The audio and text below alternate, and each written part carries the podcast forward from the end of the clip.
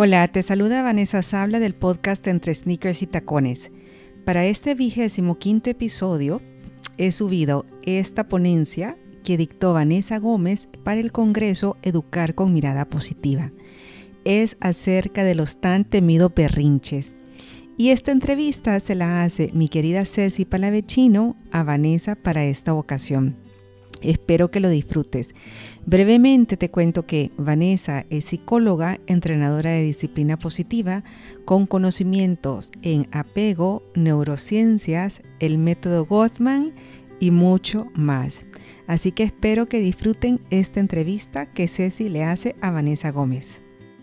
Creo que estamos todos identificados en esa etapa de la vida que son los famosos berrinches. Así que ahora sí te pregunto, ¿por dónde querés empezar en este mundo, en este mar sin orillas?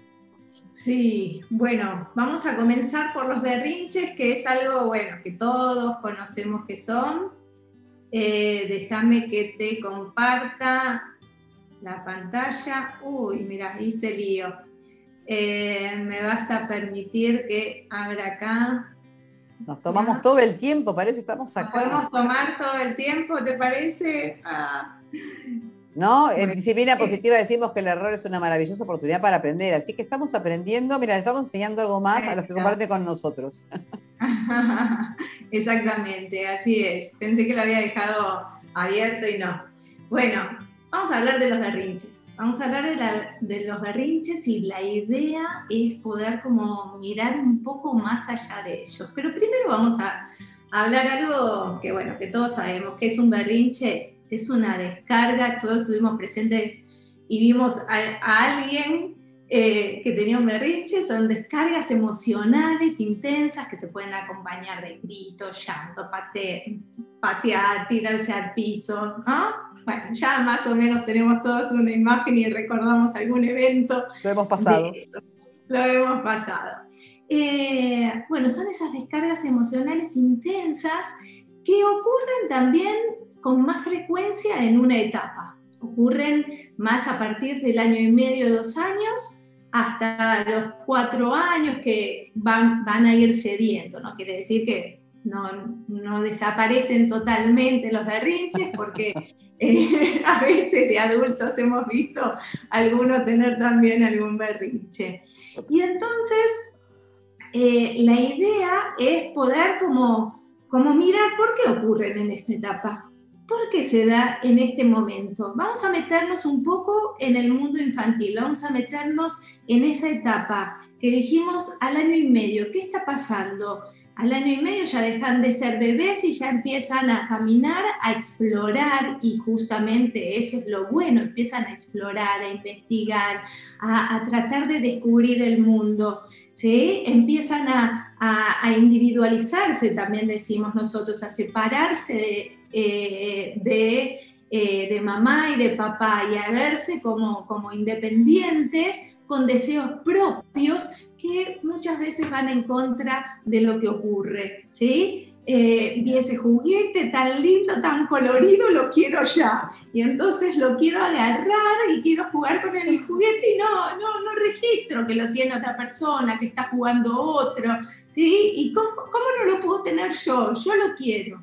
Y también pasa de que, bueno, estoy tan eh, entusiasmado y con, jugando un jueguito y se acabó el tiempo y mamá me avisó antes, hizo todo lo que, lo que tenía que hacer, pero terminó y entonces no, pero yo quiero seguir jugando, quiero seguir en esto. Los deseos empiezan a chocar con las cosas que se pueden, con no, lo que no se puede. Vamos a comprar de repente el regalo para el primo y también le avisamos que previamente vamos a comprar el regalo para el primo porque es el cumpleaños y vio una y no te vas a no te voy a poder hoy comprar nada y vio un autito que es el que más le guste, qué sé yo, tirado al piso en el medio de la juguetería, los peores escenarios para nosotros los adultos, ¿no es cierto? como que ahí está.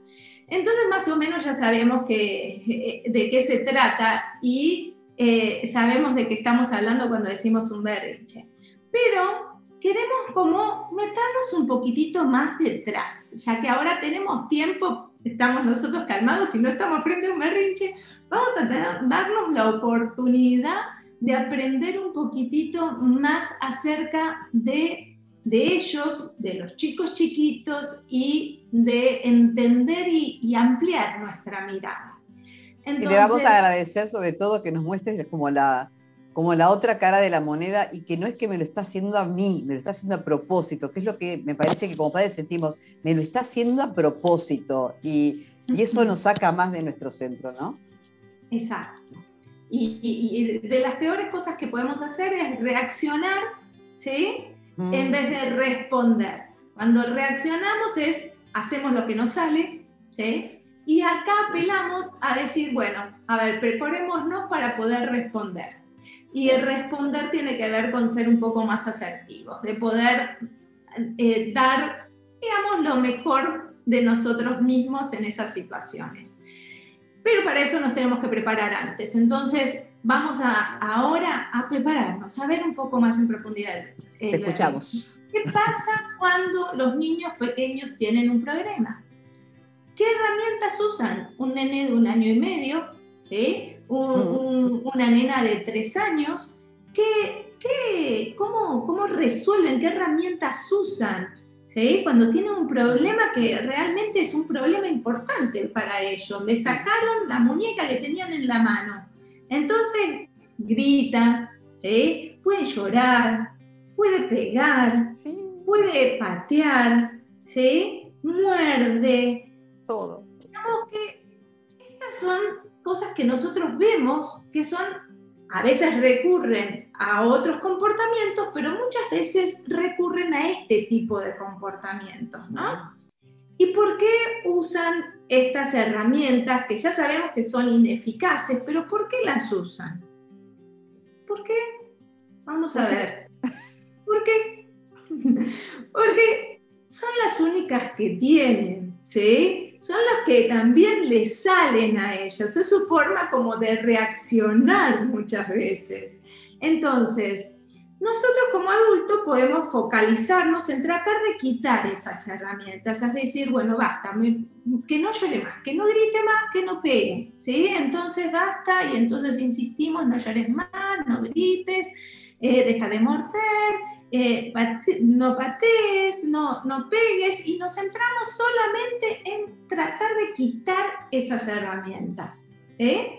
Si nosotros únicamente nuestra estrategia va a estar en que deje hacer eso, eh, ¿cómo los dejamos? ¿Con qué herramientas tienen ahora para, para resolver el problema? ¿Qué hacen? Nada, no queda nada. Nada, quedó vacío, ¿sí? sin herramientas. Entonces, justamente lo que necesitamos es tener una mirada en donde sabemos que, esas herramientas que usan, por ineficientes que son, son las que tienen.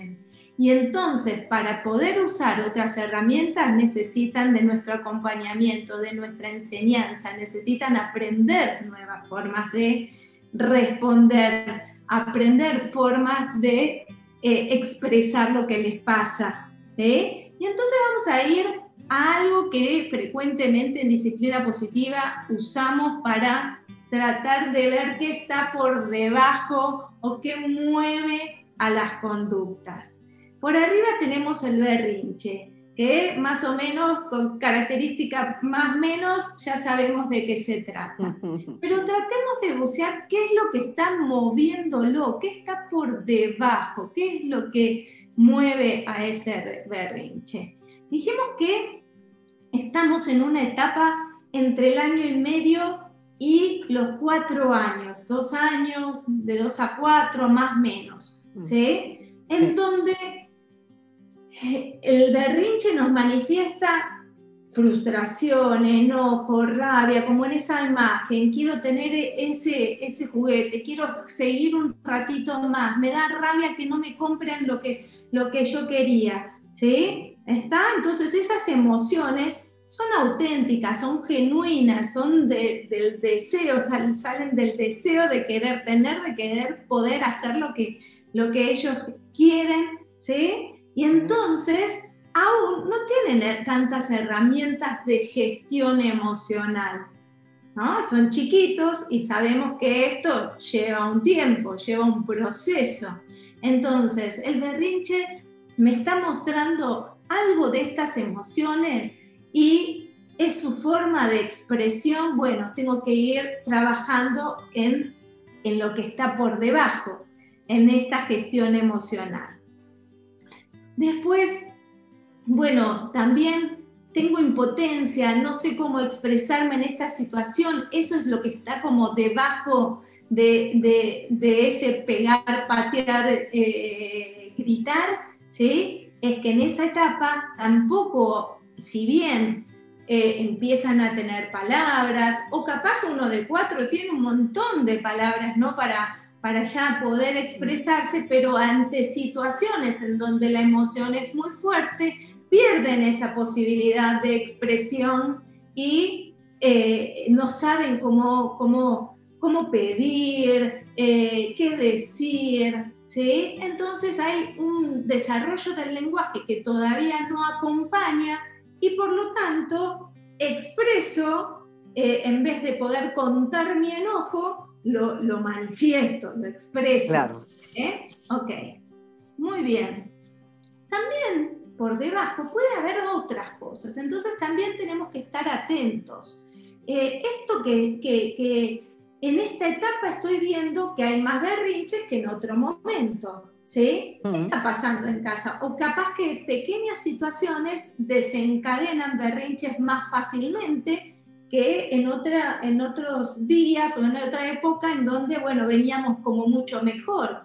Entonces puede haber que estamos cerca está, se está dando una situación de divorcio, mudanza, nacimiento de un hermanito. Digamos, todas son situaciones, si hay situaciones de cambio o de tensión emocional en, en casa, y bueno, es más fácilmente perder esta seguridad que necesita todo chico para poder estar como tranquilo y sereno. Y entonces, bueno, más fácilmente se activan quizás berrinches en base a este contexto que no ayuda y que digamos, los mantiene con una emoción más a, flor de piel, ¿no?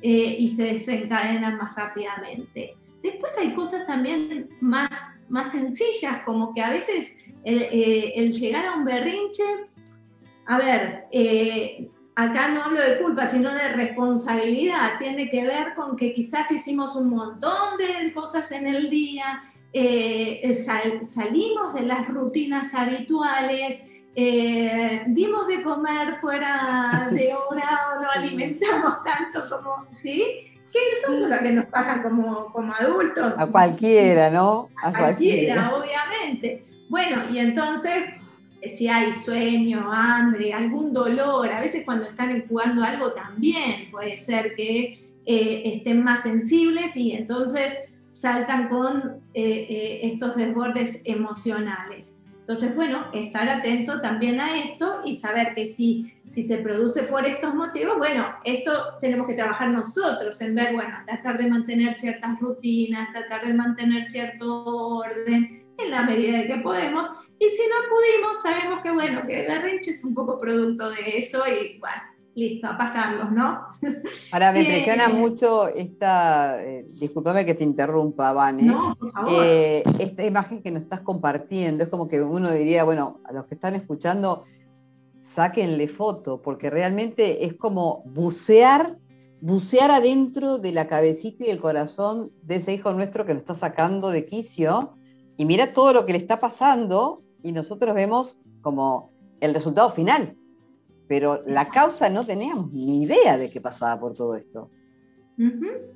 Por eso es como, bueno, ahora que estamos tranquilos, no estamos frente a un berrinche, buceemos, metámonos, ¿qué puede haber debajo? ¿Qué lo puede estar moviendo a este berrinche? ¿Sí? Entonces, si yo eh, soy, eh, eh, puedo identificar por dónde está pasando, voy a ser más eficiente en mis acciones. Y si mis, mis acciones, ya vimos, van solo por querer eliminar las conductas que están arriba, ¿sí? y, me pierdo lo de abajo, también perpetúo los berrinches, porque en realidad tengo que trabajar en la gestión emocional, tengo que trabajar en poder ayudarlo a que se pueda expresar eh, con palabras. Tengo que tener presente en este ambiente tranquilo y de cierto orden en donde él tiene que poder desarrollarse.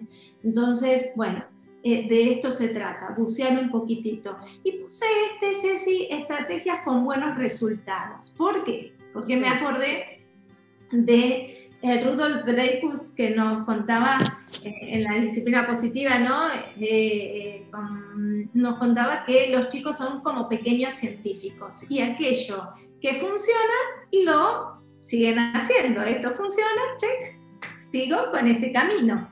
Bueno, y entonces a veces hay situaciones en donde los chicos también van probando o van viendo, bueno, esto funcionó en un momento, es decir, eh, en el momento en que mi mamá estaba con, con, su amiga conversando, yo empecé a gritar y a hacer un, un berrinche, lo que yo quería, ¿sí? ¿Está?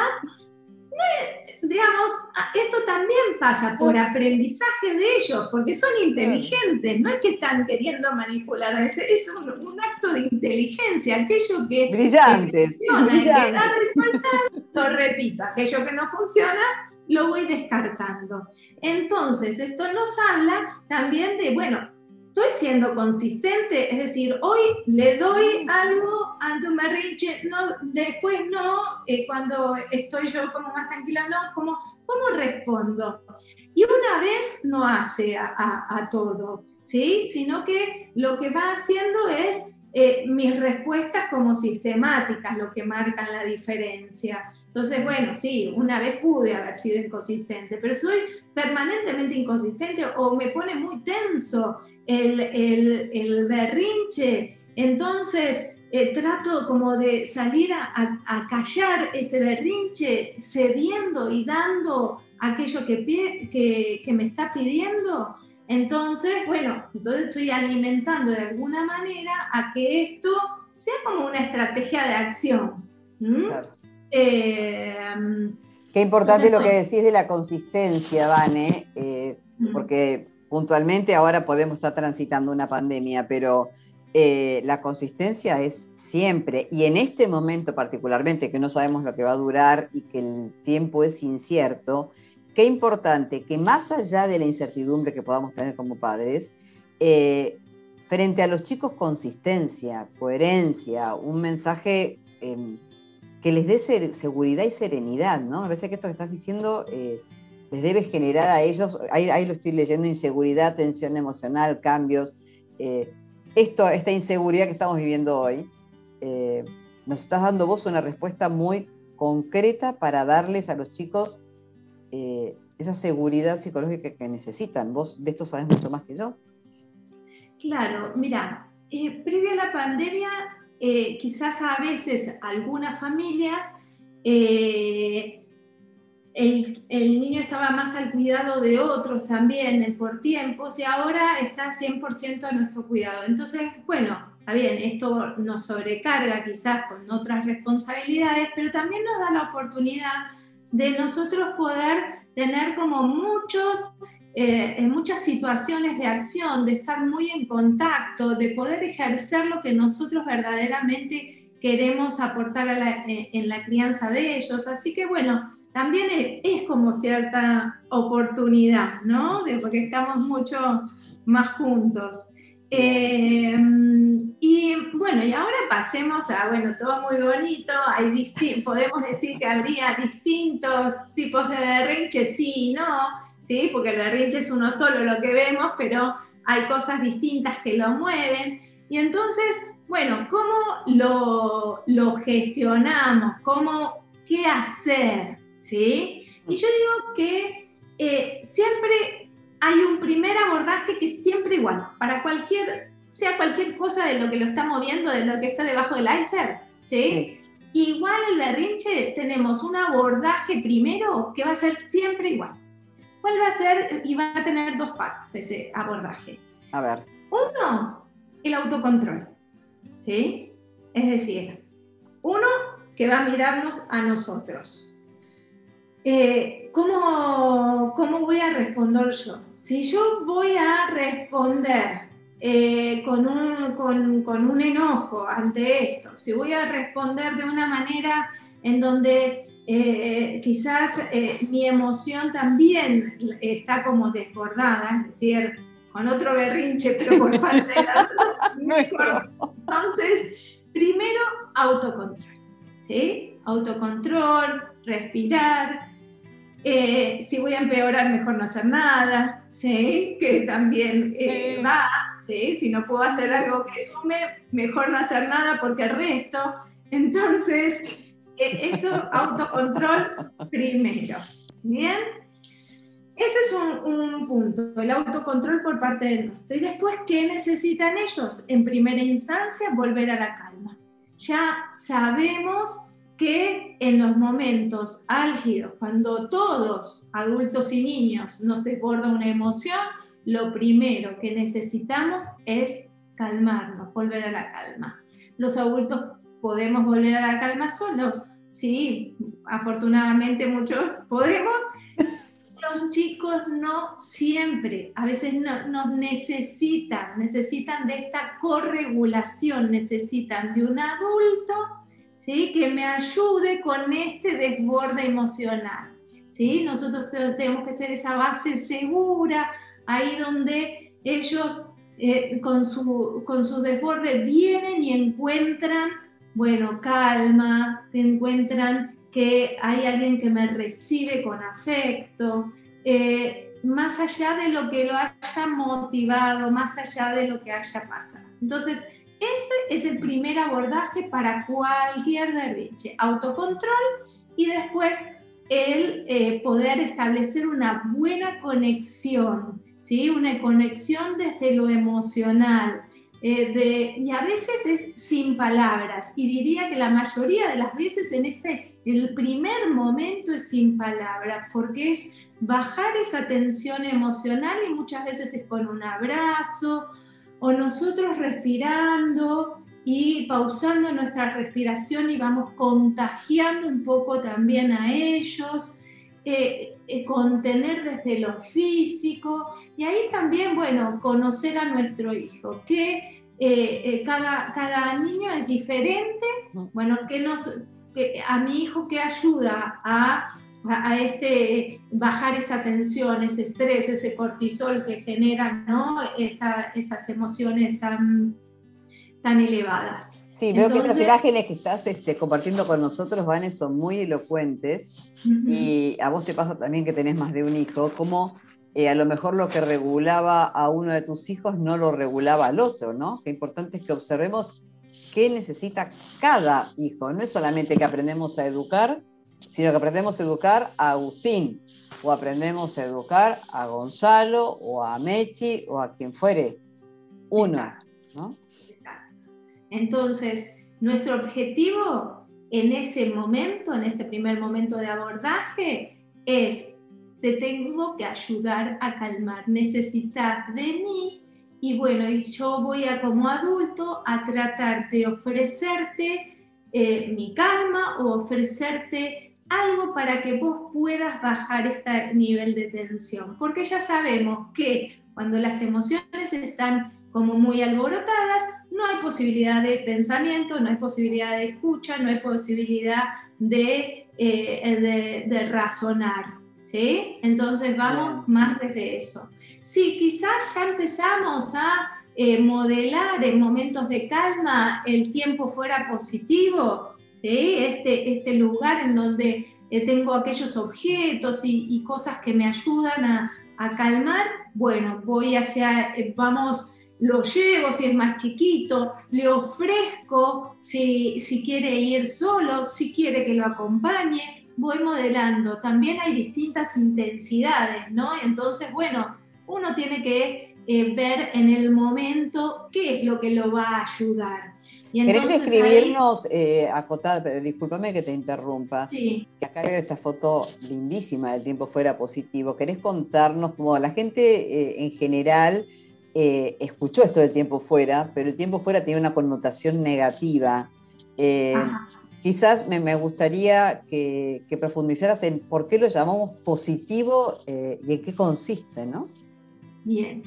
El tiempo fuera positivo es, eh, está sobre la base de saber que necesitamos calmarnos cuando eh, estamos frente a algo que, que nos involucra emocionalmente con mucha tensión para poder después sí pensar, sí hablar, sí buscar otras estrategias. Y entonces, eh, ¿qué vamos a construir un espacio en casa con ellos para decir, bueno, qué cosas nos ayudan a calmarnos? Y ahí puede haber, por ejemplo, acá yo tengo esto, esta pelotita que nos ayuda a la respiración, en donde yo capaz sin palabras me lo llevo, me siento en los almohadones, ¿sí? Y entonces empiezo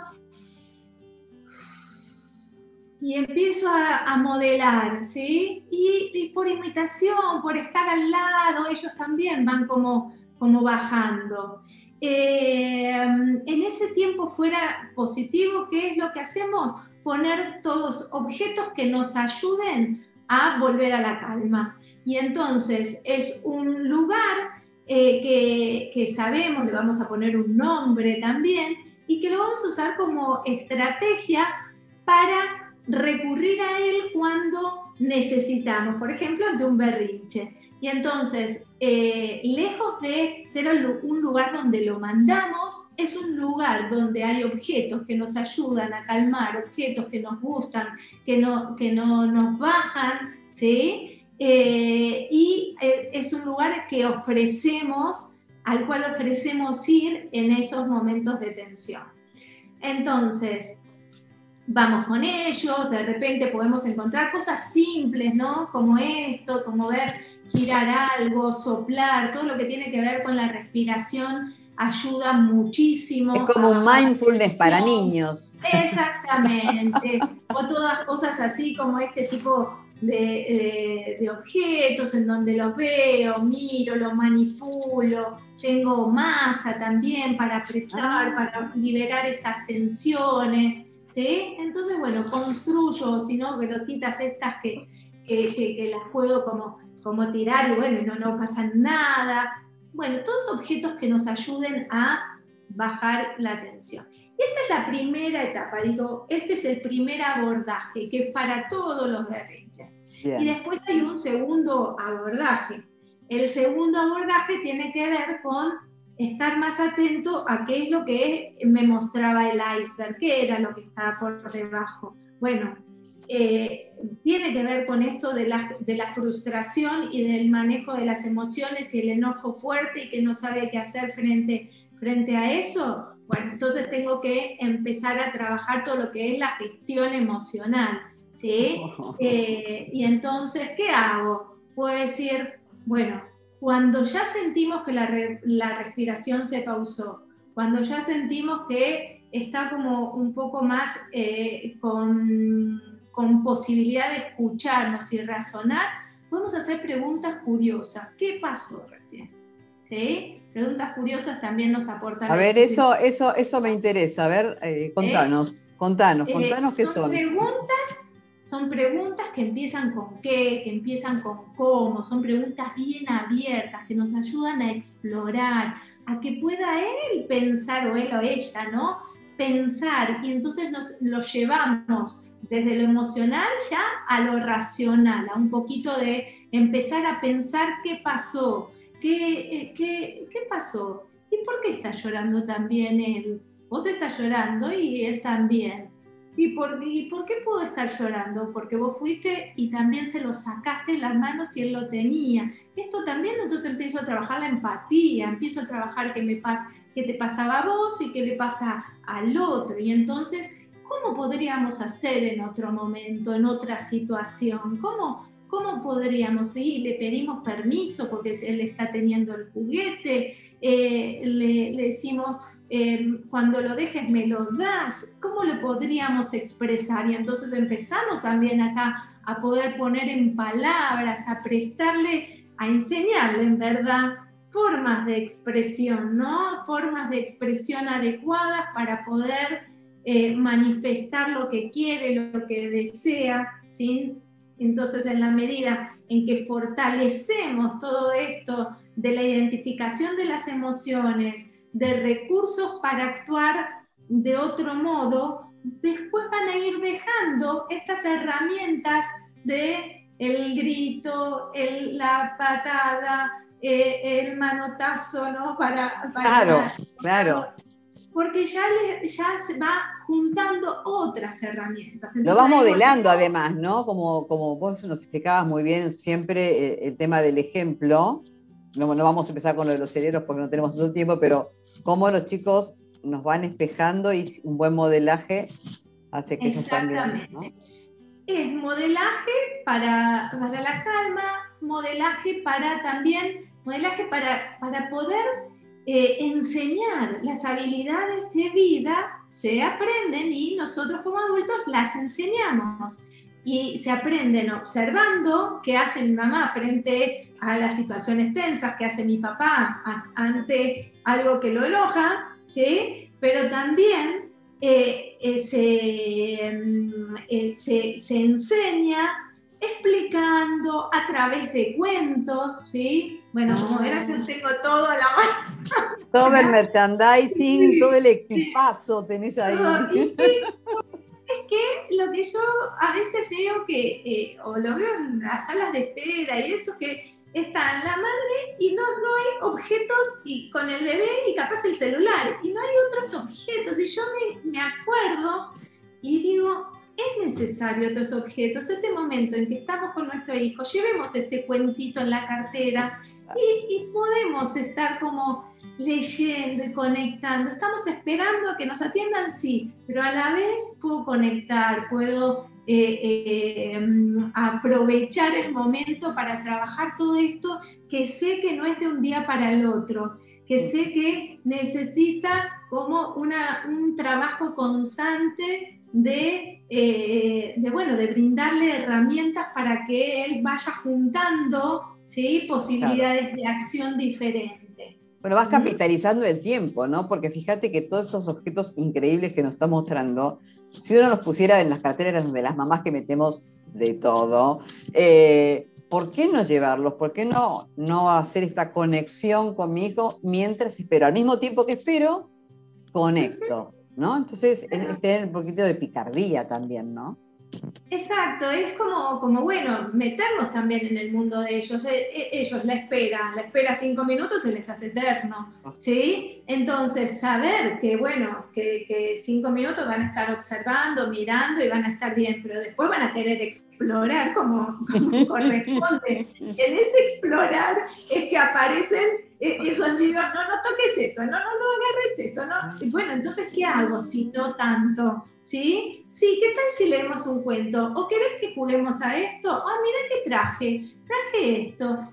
Entonces también como que sacar recursos de nosotros, como para ayudarnos a pasar ese momento de la mejor manera posible. Entonces, bueno, eh, creo que eh, a lo, a lo que se apela también es ver, bueno, qué creencia tengo yo también de, detrás de, ese berrinche. Si yo frente a un berrinche lo evalúo diciendo, bueno, no puede ser que haga semejante berrinche por esto. ¿sí? Si yo, eh, claro, ¿cómo puede ser que se enoje por esto? Que es, no, no, no. Una pavada. es una pavada, claro. Entonces, eh, trabajar sobre no descalificar, ¿sí? saber que para ellos esas pequeñas cosas son importantes, poder mirar lo que está por debajo, ¿sí? poder meternos en el mundo de los niños para eh, comprenderlos y en la medida que los comprendo, ¿sí? puedo como actuar mejor, puedo tener yo como adulto también más recursos que me ayuden a terminar esta o a pasar esta etapa mejor. Hmm. Eh, así que bueno, yo capaz para como, como cierre les diría como que es una etapa eh, eh, que a veces se me, se me, viene la frase de despacio que estoy apurado, ¿sí? Porque nosotros los berrinches los queremos terminar y que desaparezcan ya, que no aparezcan nunca más, ¿sí? Pero es algo que, bueno, despacio, sí, necesitan tiempo, sí, necesita ese abrazo, necesita tiempo, el, el bajar las emociones necesitan de nosotros. Despacio, que si queremos terminarlos más rápidos, tenemos que trabajar sobre ellos, tenemos que... Ahora, eh, a, mí, a mí me queda una pregunta, Vane, que es, eh, ¿qué acciones nuestras, ¿no? porque esto que vos decías, eh, uno quisiera esto despacio que estoy apurado y en realidad no nos damos cuenta de, de cuáles son nuestras acciones que eh, pueden complicar o no ser beneficiosas en, este proceso que se cocina a fuego lento, ¿no? Eh, claro. Una, estar muy apurado en querer que esto pase y que se termine en dos segundos, ¿sí? Sí. Eh, otra es esta creencia de, de, de, empezar a juzgar el berrinche. No hay motivos para esto, ¿sí? no, no lo, no lo juzgamos, lo vemos, está ahí y los motivos están abajo. Miremos abajo porque si el berrinche está arriba y el berrinche aparece, hay algo que los está moviendo. Entonces, no juzguemos y actuemos tratando de, por un lado, sabiendo que la calma y, la autorregulación son las primeras estrategias nuestras. Y después pensando, bueno, ¿qué, está, qué estuvo por debajo? ¿Qué, qué es lo que está moviéndolo? Eh, no, no, no supo expresarse, bueno, todas estas cosas que hablamos. O esto de la tensión en el ambiente, bueno, entonces si tiene que ver con esto de la tensión en el ambiente o, los cambios, bueno, eh, ¿cómo puedo hacer para disminuir esto, para proteger un poco eh, de, este impacto en, ellos? Entonces, bueno, trato de mantener las rutinas, trato de, si esta situación se da por una mudanza, trato de hablar de nosotros siempre hablamos solamente de la mudanza de lo bueno, de, que tiene de lo que a dónde nos vamos a ir. Ah, no, y los queremos convencer, ah, no, pero es buenísimo, porque vas a tener esto y vas a poder hacer esto.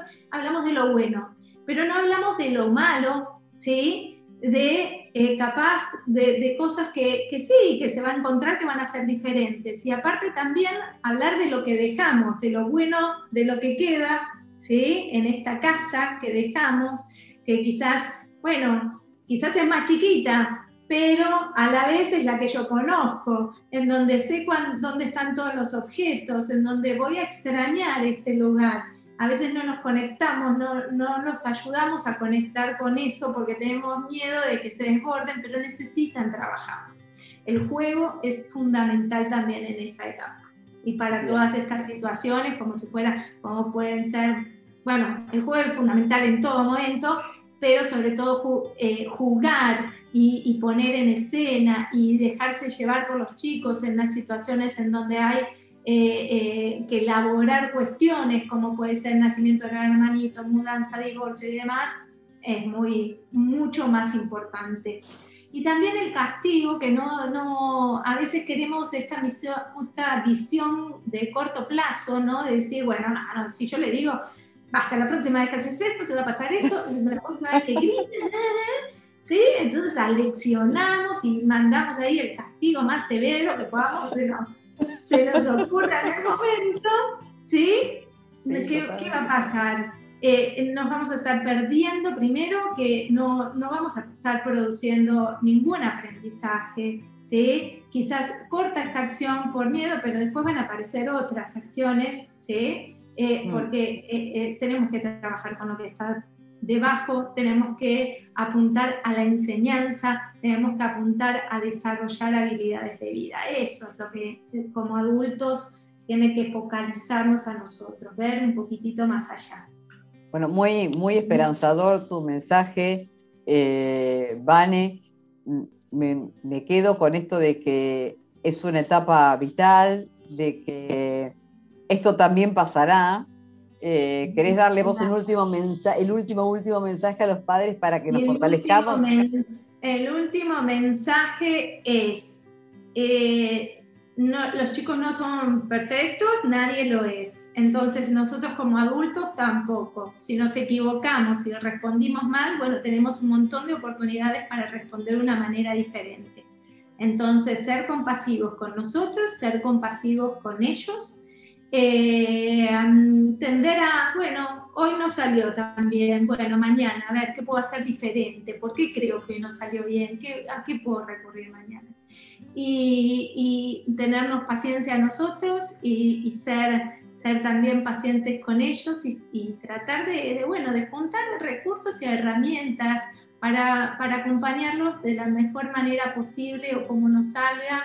Eh, pero, pero bueno, eh, decirles que es, un, que es algo que, que pasa esta etapa eh, y uno la extraña. De vez en cuando diría, ay, qué lindo, ¿no? Sería tenerlos tan chiquitos, sin berrinches, pero tenerlos tan chiquitos. Bueno, Vane, millón de gracias por, tu tiempo, por tus conocimientos, por tu generosidad, esto de brindarte siempre y ayudarnos a armar un mundo mejor, porque básicamente la disciplina positiva lo que nos, nos ayuda es a, crear un mundo respetuoso y tolerante, que es lo que quizás estamos extrañando todos. Así que quedan todos tus datos, todo el mundo te va a poder conectar, seguir, tomar talleres, no se la pierdan a Vane, así que muchísimas, muchísimas gracias por este tiempo tuyo. No, a, vos, Ceci, y, a ustedes por acercar todas estas eh, ideas a, muchas familias. Gracias. Bueno, nos vemos pronto. Espero que esta ponencia la hayas disfrutado, que te dé un poco más de luces acerca de cómo manejar los berrinches o pataletas con tus hijos. Recuerda que las 31 ponencias del Congreso las puedes ver en mi canal de YouTube entre sneakers y tacones.